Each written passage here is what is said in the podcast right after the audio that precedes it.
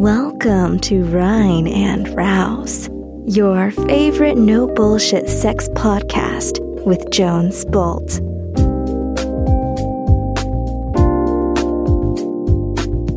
Alright, Party People, Jones hier mit einer neuen Rein und Raus Folge. Ich bin back to Kräfte und habe meine Grippe überwunden und bin bereit für eure Fragen. Und ganz speziell möchte ich dieses Mal eine, einen Nachschub zur letzten Sex-Hacking-Folge machen. Why, Jones? What, what happened? What happened ist, dass ich letztes Mal eine Folge zum Thema ewiges Single-Dasein gemacht habe und überrascht war, einerseits, wie viele schockierte, positiv schockierte ähm, E-Mails ich erhalten habe. Andererseits haben über äh, 80 Prozent die Folge komplett durchgehört. It's a sign. It's a sign. Und ganz konkret habe ich dann noch eine E-Mail bekommen vom lieben Simon. Ich lese die euch vor und dann erzähle ich euch heute, warum ich daraus das Thema Charisma mache und wie du ähm, mit wenigen Tricks, mit wenigen Tipps und mit einem kleinen Prozess dein Charisma, deine Ausstrahlung, deine, die Frequenz in dir deutlich verändern kannst und dementsprechend da sehr, sehr viel attraktiver, sehr viel lebendiger äh, und sehr viel ähm, geiler auf die Welt zugehen kannst. Okay, sounds like a deal. Ähm, ich mache mir heute einen Spaß draus. Schick mir gerne eine E-Mail an die hello at rein und raus.com, wie dir diese Folge äh, gefallen hat Du wirst gleich wissen, was ich meine und ich werde gleich wahrscheinlich in der Nachbereitung bereuen und mich selbst hassen, was ich daraus gemacht habe. Material vollzählig angetreten? Alles da, Chef. Gut, ich bin auch soweit. Fangen wir an. Okay, let's go to the email. Hallo Meister Jones. Ich höre den Podcast schon fast seit Beginn und habe noch nie geschrieben. Jetzt hast du im letzten Sex-Hack-Folge mich so hart erwischt, dass ich dir schreiben muss. Die Folge war für mich unerträglich, weil sie mich so hart getroffen hat, dass ich zwei Nächte lang nicht richtig schlafen konnte. Was meine Männlichkeit betrifft, habe ich mein ganzes Leben schon versucht, alles richtig zu machen, die To-Dos zu erfüllen, Haus, Auto, Arbeit, der ganze Scheiß. Jetzt kommst du um die Ecke und zertrittst mein kleines Kartenhaus und du hast recht, es hat mir nie etwas gebracht. Für mich ist die Frage geblieben, was mache ich jetzt? Wie kann ich mir selbst auf die Schliche kommen und vielleicht ein glücklicherer Mensch werden, der nicht wartet, bis ihm endlich die Frau seines Lebens über den Weg läuft? Kannst du nochmal darauf besser eingehen? Hast du Tipps? Liebe Grüße, Simon. Liebe ich, wenn ich nach Hause komme. Und die Sabrina fragt mich, wie war der Tag? Und ich sag, halt's Maul. Ich rede einen Scheißdreck mit dir und sie verzeiht mir. Party People da draußen. Natürlich ist das keine Folge für Männer, sondern es gilt für alle Gender, alle Geschlechter äh, da draußen. Ähm, ich habe mir Gedanken gemacht. Solche in dieser Art E-Mails haben mich fünf, sechs Stück erreicht. Und das ist ein Zeichen, dass da anscheinend großer Bedarf ist oder große Neugier. Und als ich mir so drüber Gedanken gemacht habe, da ist mir aus allem, was ich so aus Gruppen, aus Coachings bisher erfahren habe, immer wieder der Gedanke in den Kopf gekommen, dass wir oft das Thema Liebe behandeln wie Bettler. Nein, doch. Dass wir denken, in unserer Armut so lange warten zu müssen, bis endlich eine Person kommt, die mir die Liebe geben kann, die ich selber nicht habe. Und ist es nicht verrückt, dass wir äh, diesen Gedanken leben, der vollkommen paradox ist? Das ist wie ein ähm, ja, Bettler, der sich einredet, dass er, sobald er Geld hat, auf jeden Fall spenden würde. Und der grundsätzliche Fehlgedanke dabei ist, ist, dass man Liebe sich verdient haben muss, erarbeitet haben muss und erst dann geben kann. Und wenn du genau drüber nachdenkst, dann ist es genau andersherum. Jones, was meinst du damit? Ich meine damit konkret, dass Liebe anders als alles, alle anderen Objekte auf der Welt etwas ist, dass du, auf das du immer Zugriff haben kannst, dass du verschenken kannst und gleichzeitig ist es das Einzige, was man dir nicht wegnehmen kann, was man sich nicht erkaufen kann und was man dir nicht stehlen oder anderweitig irgendwie abbinden könnte. Ist das nicht krass? Das heißt, letztendlich, wenn ich so die ganzen Coachings und Gruppen durchgehe, dann sitzen da meistens Menschen, die sagen, oh, ich hätte so gern Liebe. Ich habe sie jetzt gerade nicht, aber wenn da jemand kommt, der ein bisschen Liebe für mich übrig hat und mir was gibt davon, dann kann ich ihm auch wieder etwas zurückgeben. Und das ist für mich So alles bla bla bla ist das doch. Alles bla bla bla ist das.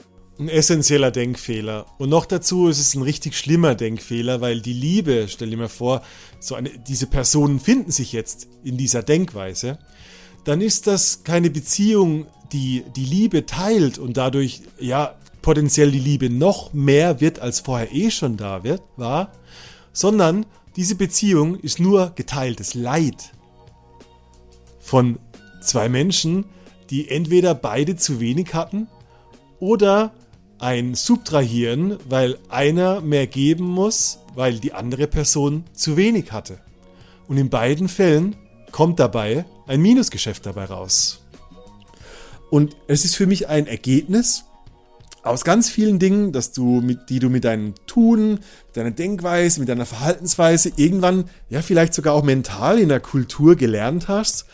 Und seitdem, vielleicht, also wenn es für dich gilt, äh, darauf wartest, so als Bedürftiger, äh, in der Hoffnung, dass dir irgendwann mal gespendet wird.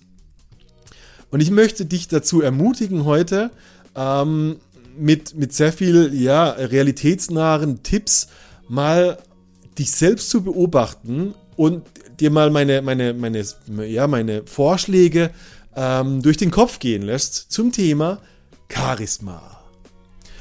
Nun, was ist Charisma? Wenn du überlegst, denk mal an eine Person, die charismatisch ist, dann ist die vielleicht eloquent, würde sagen, wow, eine tolle Ausstrahlung, ist ein, ein lebendiger Mensch, ähm, sehr viel Aufmerksamkeit, vielleicht Präsenz. Und ich glaube, ja, das sind alles Dinge, die äh, Charisma ausmachen. Ich glaube, wenn ich noch einen Schritt weiter gehe, und jetzt kommt der spirituelle Jones aus mir heraus, Charisma ist eine Frequenz, ist eine Schwingung, die ähm, dein Umfeld, deinen Zustand, deinen inneren Zustand und dadurch deinen äußeren Umstand in deinem Leben ähm, beeinflusst und verändern kann. Und ich glaube, dass wir mit äh, Mentalität, mit Körper, mit Bewusstsein tatsächlich Zugriff und ähm, Einflussnahme auf das Charisma haben, was wir in die Welt rausgeben. Ähm, stell dir oder denk mal an eine Zeit, wo, wo es dir richtig gut ging, wo du, keine Ahnung, wo du verliebt warst, äh, wo etwas super gut funktioniert hast. Du wurdest promoted bei der Arbeit, äh, du hattest einen großen Lottogewinn, äh, whatever. Und du warst mega glücklich und du hast gestrahlt und du hast gelacht über, über beide Bäckchen hinweg. Und komischerweise, du bist zum Bäcker gegangen, du bist einkaufen gegangen überall, wo du Leuten begegnet bist, hattest du das Gefühl, die lachen dir zurück und füllen dich noch mehr auf äh, mit dieser Energie. C'est très délicieux. Ja, so spricht Paris. Wer ist das? Das ist eine Stadt. Ach so, ach so, ja, habe ich auch schon mal gehört. Und genau das ist meiner Meinung nach Charisma und genau das ist das, was du jeden Tag selbst produzieren kannst. Jetzt kommen die meisten Leute im Coaching und sagen, ja, ja, bei anderen ist das vielleicht so, aber pff, Charisma und ich, ähm, also irgendwie, nee, ich kann das, ja, weißt du, so, ich kann das nicht so wirklich.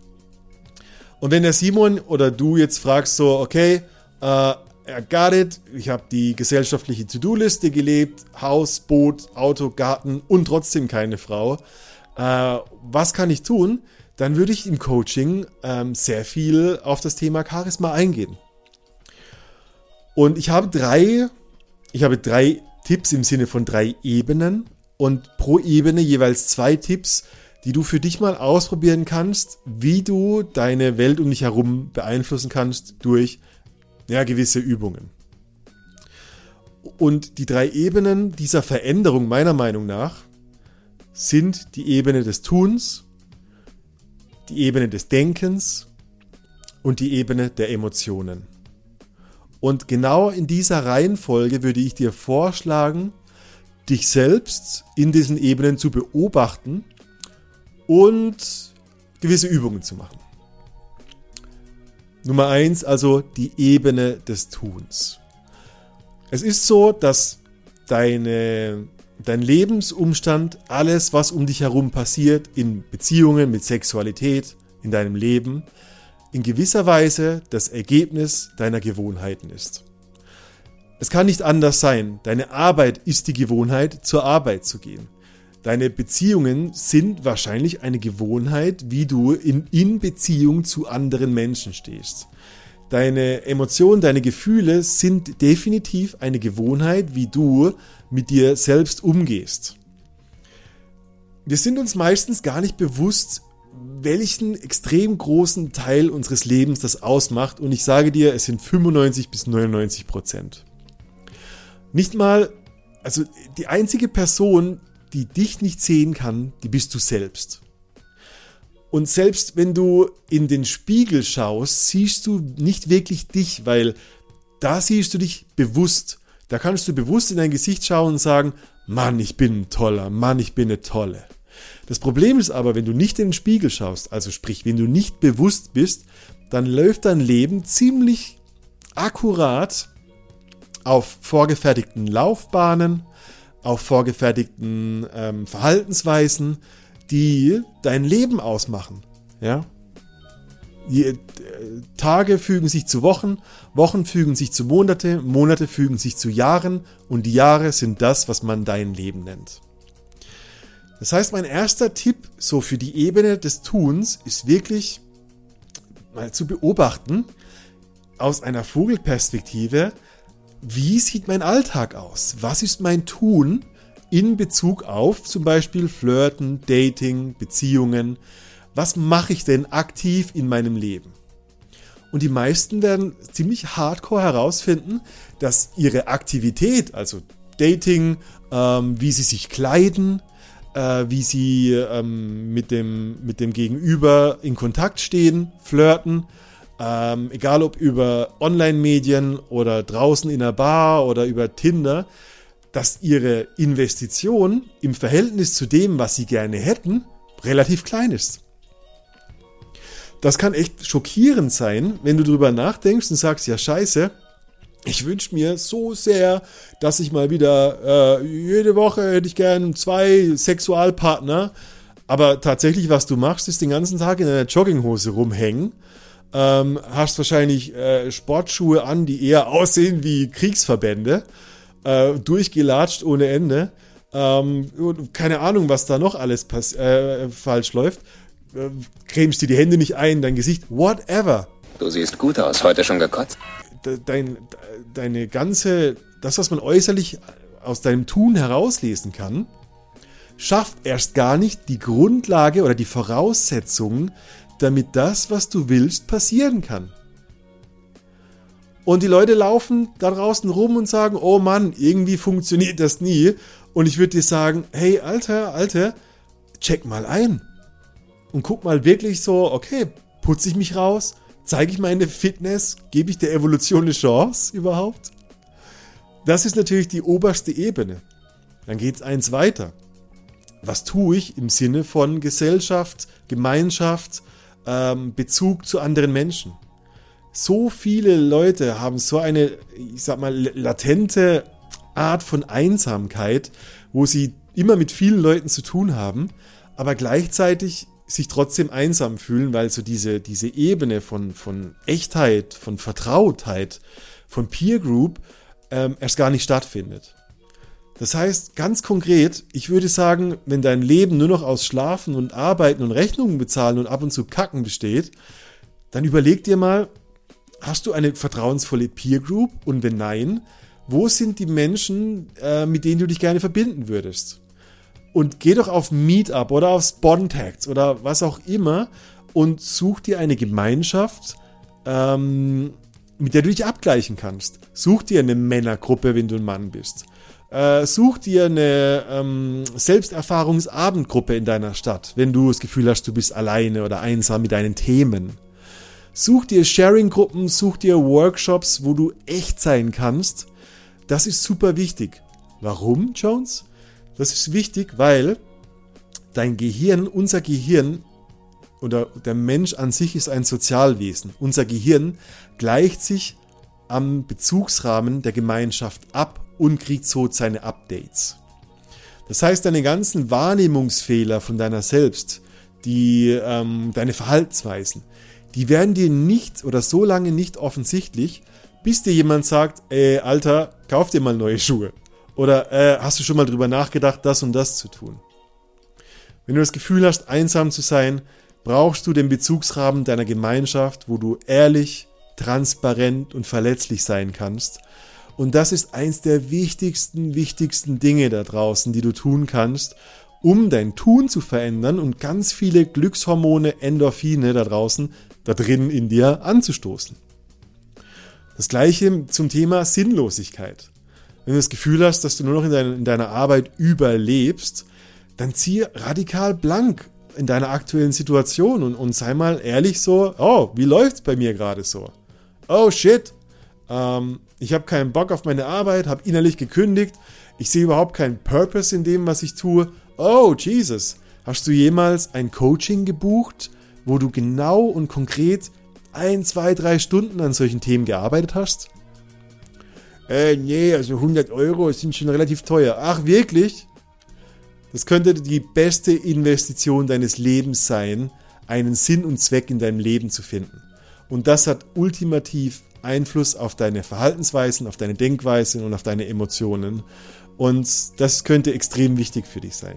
Also, Schritt 1, suche eine vertrauensvolle Peer Group, mach Schluss mit Einsamkeit und Sinnlosigkeit und such dir wirklich Kontakte, wo du sagst, oh, ich kann an meinen Themen arbeiten. Das zweite ist, bring dich ähm, körperlich in einen State.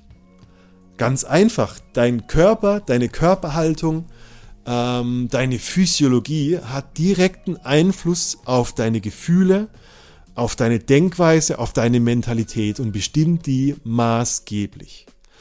Also wenn du das Gefühl hast, so, boah, ich bin irgendwie in der Suppe, ich fühle mich nicht so, als hätte ich gerade Charisma und eine geile Ausstrahlung, dann wird es höchste Zeit, mit Fitnessstudio anzufangen oder mit Lauftraining oder mit Liegestütze oder mit Burpees oder irgendwas, was dich ein bisschen aus den Socken schmeißt. Natürlich passiert im Körper dadurch einiges. Ja, Testosteron baut sich auf, du hast mehr Bock und mehr Biss und mehr Willenskraft. Und wenn du zwei, drei, vier Mal am Stück im Fitnessstudio warst und die, die guten Gefühle und, und, und das neue, ja, die neue Mentalität geerntet hast, dann öffnet sich automatisch dein, ähm, dein Lebensradius.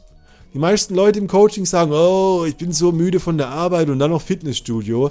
Und ich sag dir, es ist genau andersrum. Wenn du müde bist, dann geh trainieren und komm heim und dann check nochmal ein, ob du wirklich müde warst, weil dein Körper keine Kraft mehr hatte oder ob du müde warst, weil du dich zu Tode gelangweilt hast in deinem Alltag.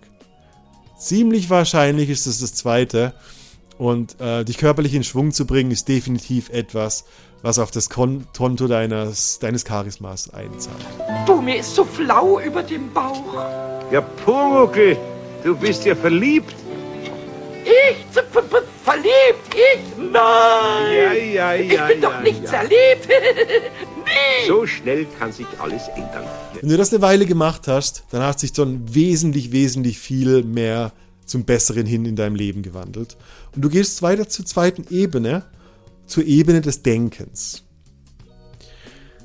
Und Denken, das hört sich immer so Hokuspokus an, aber das wird immer mehr wissenschaftlich belegt, wie viel unsere, unser Denken, unsere Mentalität, unsere Gefühle, unsere Zufriedenheit etc. etc. beeinflusst. Und das erste, die erste Mentalität zum Thema Beziehung, Sex, Liebe ist, denk mal drüber nach, und das ist der Tipp Nummer eins, wir sind, wir leben in einer Kultur, die oft so in Zero-Sum-Games denkt.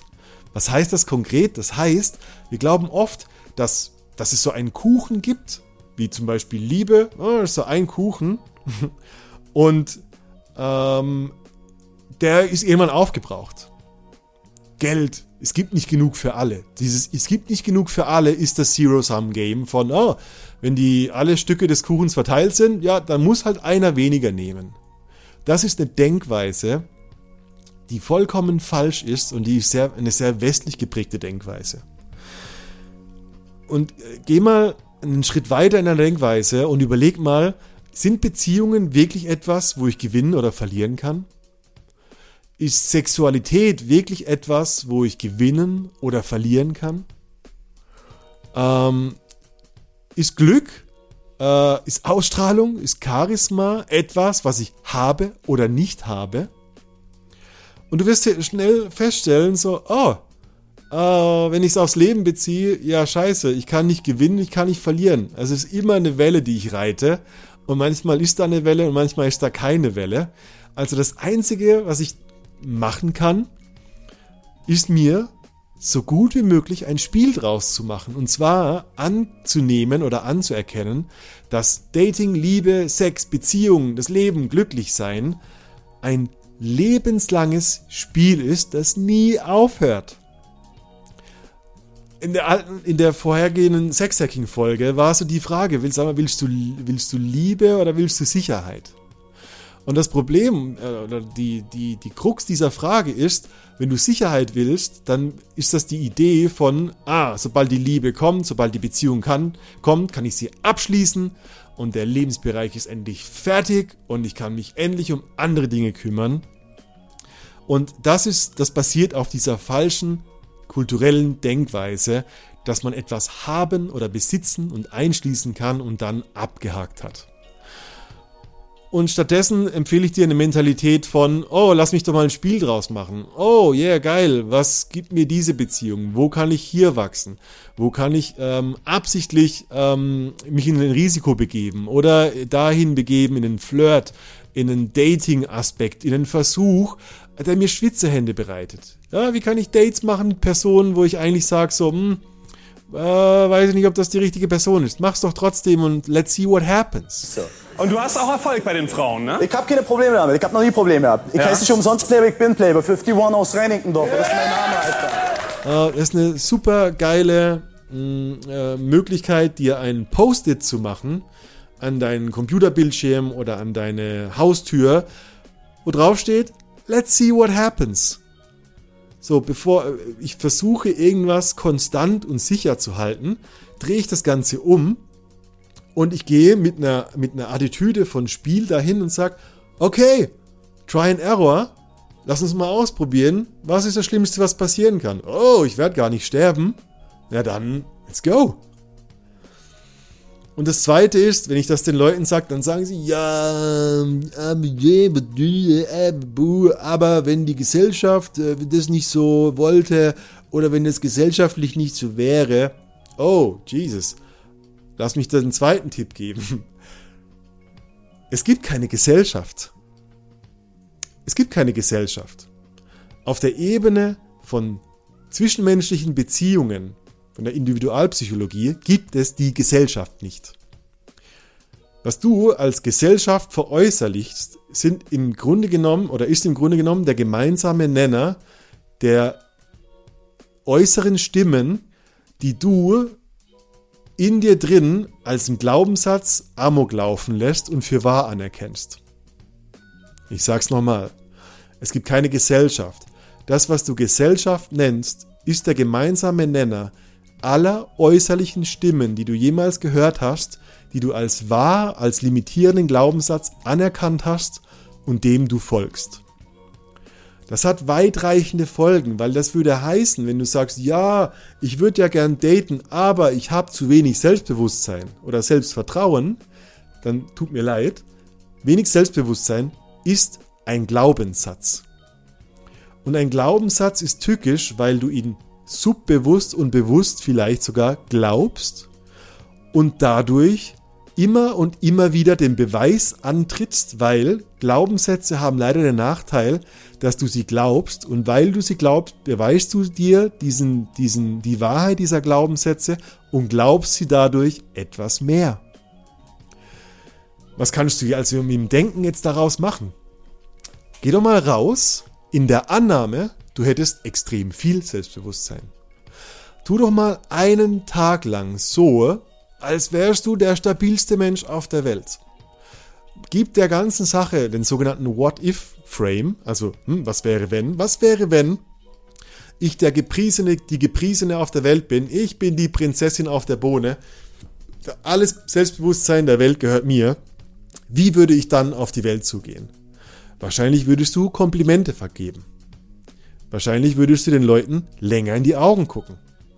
Wahrscheinlich würdest du Geschenke geben, wahrscheinlich würdest du Freunde zum Essen einladen, einfach nur, weil du sagst so, hey, weißt du was, I love you, ich hab Bock drauf, lass uns das Leben feiern. Das waren übrigens alle Tipps, die du machen könntest, aus dieser Annahme. Einfach mal jemanden einladen, einfach mal jemandem was schenken und was würde dann passieren? Ein neuer Glaubenssatz, den du testest und den du nach draußen gibst der spiegelt zu dir zurück. Ich sag den Leuten ganz gerne, hey, wenn du glaubst, dass die Welt ganz böse ist, dann geh einfach mal raus und lach den Leuten so lange ins Gesicht, freundlich ins Gesicht, bis sie zurücklachen. Dein blödes Gehirn braucht eine Rationalisierung und sagt, hä, die haben ja wirklich zurückgelacht. Und automatisch kommst du zum Glauben, hm, könnte es sein, dass die Welt da draußen gar nicht so böse ist, sondern dass ich mir die Welt irgendwie böse gemacht habe? Und wenn du das ein, zwei Wochen lang tust, die Leute zu lange anschauen, anlachen, dann lachen sie zurück und du kommst zu einem neuen Glaubenssatz. Und das verändert maßgeblich die erste Ebene, dein Verhalten. Und definitiv auch die dritte Ebene, nämlich das Fühlen. Und zu der kommen wir jetzt. Nummer drei. Fühlen, die Ebene des Fühlens. Du hast also jetzt deine, die Ebene des Tuns gecheckt und hast etwas Neues getan. Du hast die Ebene des Denkens gecheckt, hast deine Glaubenssätze, deine, deine hm, ich, ich habe zu wenig Selbstbewusstsein, Glaubenssätze auf den Prüfstand gestellt, hast sie für ein paar Tage umgedreht und hast gemerkt, ach du Scheiße, ich kann Glaubenssätze umdrehen. Ja, wie geil. Dann geh zum Thema oder zur Ebene des Fühlens. Und fühlen, warum ist das wichtig? Oft sind unsere Denkweisen und die daraus resultierenden Verhaltensweisen ein Ergebnis von dem, wie wir uns im Kern fühlen. Ich habe so viele erschreckende Berichte von Menschen, die, inklusive mir übrigens, ich bin nicht Gott, sehr lange Zeit mh, das Gefühl hatten, ein schwarzes Loch im Magen zu haben. Dass egal was sie tun, es eine Art Gravitationsfeld gibt, ein Amboss in ihnen, der, egal wie sehr sie sich im Tun oder im Denken anstrengen, sie immer wieder auf den Boden der Tatsachen zurückzieht. Und fühlen könnte wahrscheinlich die Ebene sein, wo du am meisten Bewusstsein am Ende dieser drei Stufen draufwerfen willst. Nummer eins, was kannst du tun? Nicht viel, aber du kannst fühlen. Leiste für einen ganzen Tag einmal, zum Beispiel einen Sonntag, absolut nichts.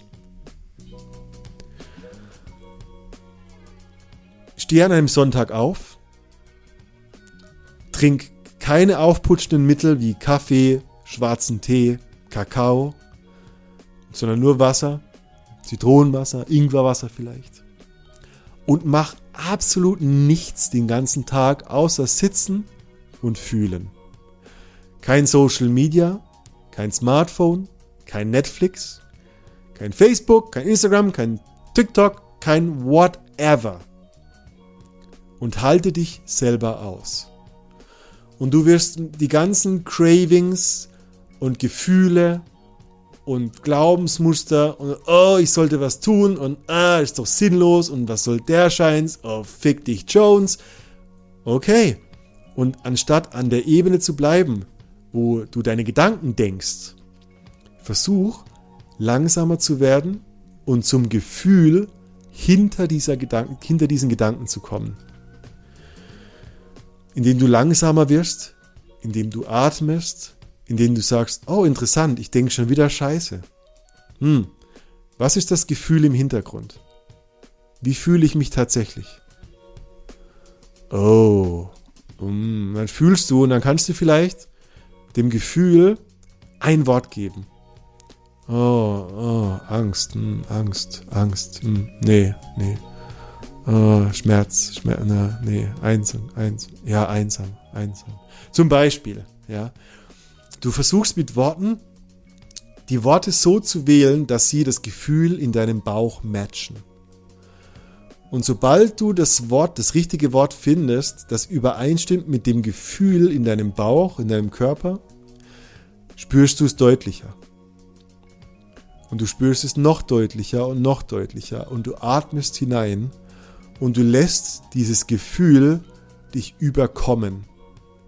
Du machst es größer und größer und mächtiger und lässt es hochsteigen und wenn du dich wirklich traust, in diesen Abgrund reinzugucken, dann transformiert sich dieses Gefühl. Ein Gefühl kannst du per se nur wahrnehmen, weil es sich bewegt in deinem Körper. Wenn ein Gefühl nicht pulsiert oder pocht oder strahlt oder ein Gewicht hat, kannst du es nicht spüren. Und wenn du es spürst, dass es pocht, dass es schwer ist, dann versuch in dich zu gehen und es pochender oder schwerer oder pulsierender zu machen. Und wenn du da reingehst, das ist in der Therapie nennt man das durch das Nadelöhr gehen. Weil es verdichtet sich und du denkst so, oh fuck, Jones, fuck, das fühlt sich so bekackt an. Und dann geht es vorbei.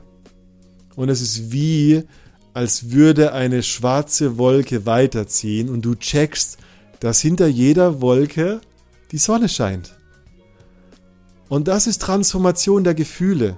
Das ist tatsächlich das, was ansteht in dem Fall, wenn du sagst, das Gravitationsfeld der Gefühle zieht mich immer wieder in die Scheiße. Nicht ablenken, reingehen, dich selbst aushalten. Und dann kannst du zur Übung 2 übergehen, nämlich du kannst deine Gefühle willentlich verändern. Stell dir mal vor, mm, du gehst in ein äh, Café und da sitzt jemand und der ist massiv schlecht gelaunt. Woher weißt du das? Kann es vielleicht sein, dass Menschen zum Beispiel ein, ein Energiefeld um sich herum haben? Kann es vielleicht sein, dass wir so etwas haben wie eine Aura, die äh, ganz subtil anderen Menschen Hinweise gibt, wie es mir, wie es dieser Person geht? Also kann es wirklich sein, dass du vielleicht so eine Frequenz ausstrahlst und äh, zum Beispiel die Frequenz von Misstrauen Misstrauen anzieht und die Frequenz von Liebe vielleicht Liebe anzieht?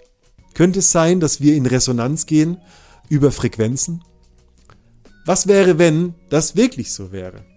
Und es gibt tatsächlich ein super, super interessantes mh, mm, Buch ähm, von, von David Hawkins hat mal ein Buch geschrieben, das heißt Power versus Force.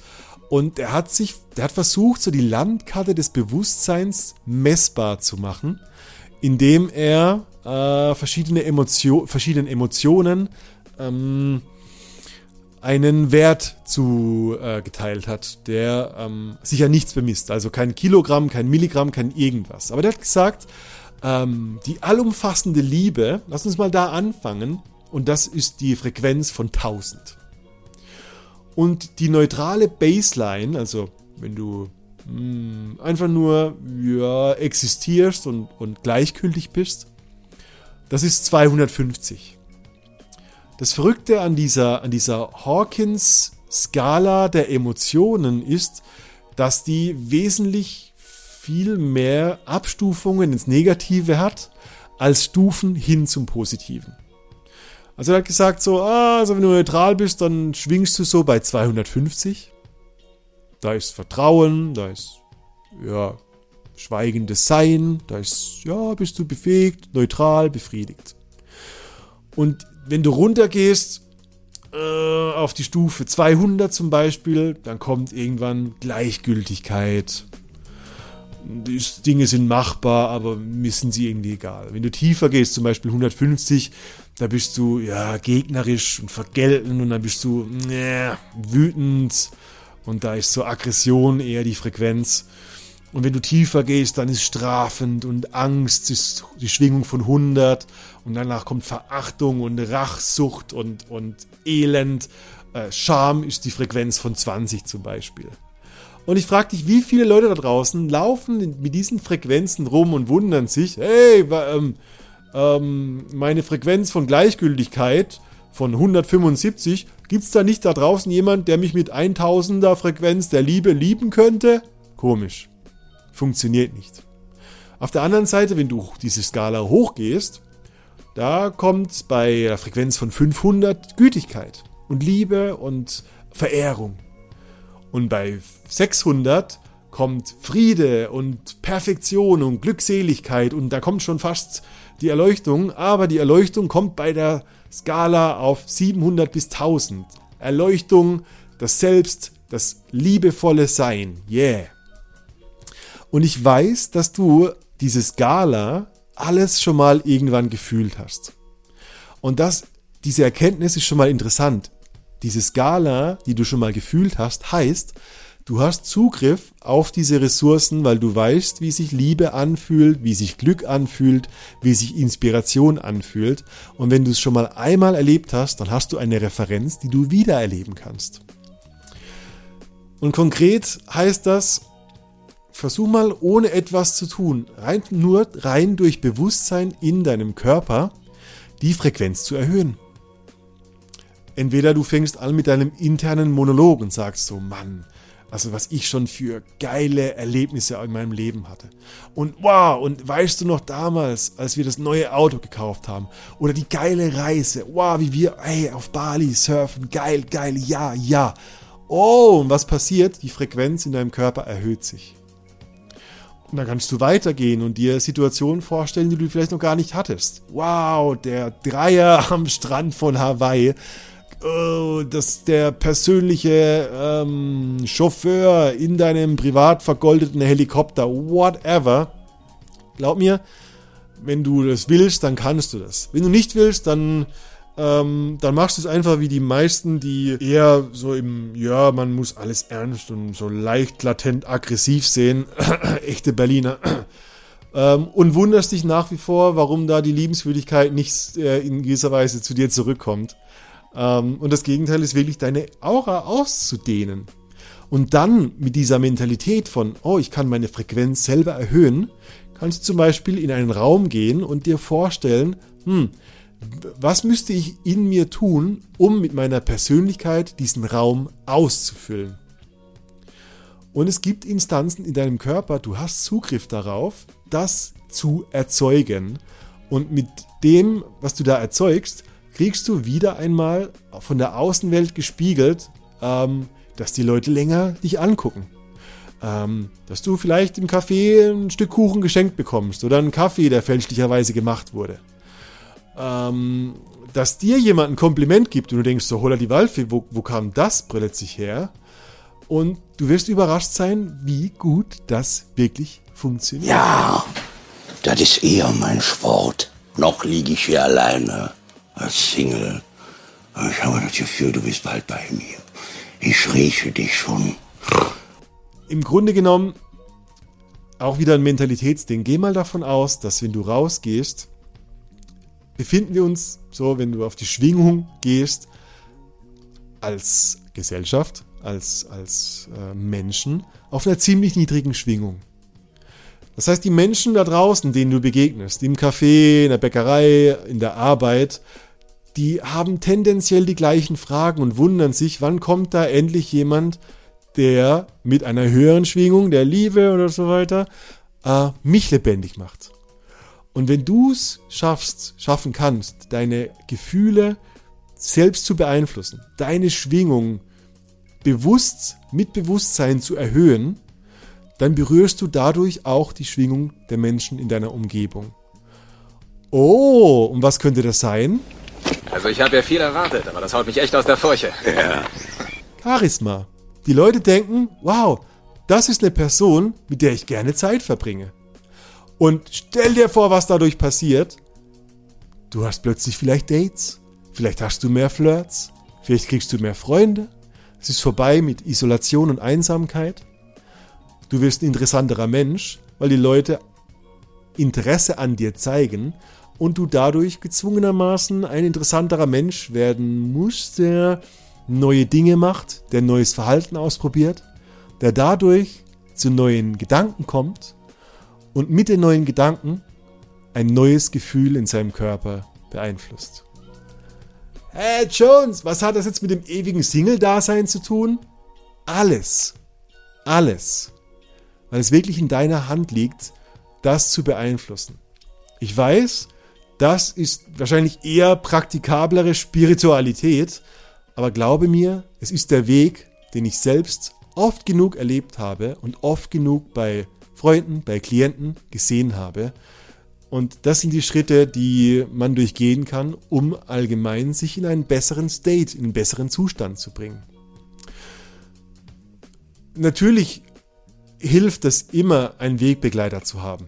Mit deinen Freunden, mit einer Vertrauensgemeinschaft, mit einem Coaching, mit einer Therapie, mit einem Workshop, der dir das ermöglicht. Und ähm, ich garantiere dir, ähm, egal wo und was du da investierst, ist die wichtigste Investition deines Lebens. Wirklich. Ich bin immer wieder erschrocken, wie wenige Leute tatsächlich sich trauen, ernsthaft Therapie zu betreiben, um wirklich durch diese Stufen hindurch zu wandern und am Ende als, als wirklich als ganzer Mensch herauszukommen. Ich sage immer ganz gerne, du bist glücklich geboren. Babys brauchen keine Therapie. Und das einzige Grund, warum wir an uns arbeiten müssen, ist ganz normal, weil wir leben, weil wir Schutzschichten, weil wir Scheiße erlebt haben, weil wir mm, ähm, in einer Kultur aufgewachsen sind, die uns komische To-Do-Listen gegeben hat, die uns immer brav die Ärsche hat küssen lassen und irgendwie dadurch trotzdem uns die Karotte vor die Nase gehangen hat und wir uns immer wundern, warum wir nicht richtig zubeißen können, weil die Karotte immer einen Schritt weiter weggeht. Und die Lösung ist wirklich nach innen zu gehen, nochmal die Ebene von Verhalten, Denken und Fühlen zu durchschreiten um am Ende ein freierer Mensch zu werden, der ganz automatisch glücklich ist und charismatisch ist, weil er gecheckt hat, dass alles da draußen nur ein Spiel ist, das ich gerne und für immer spielen möchte.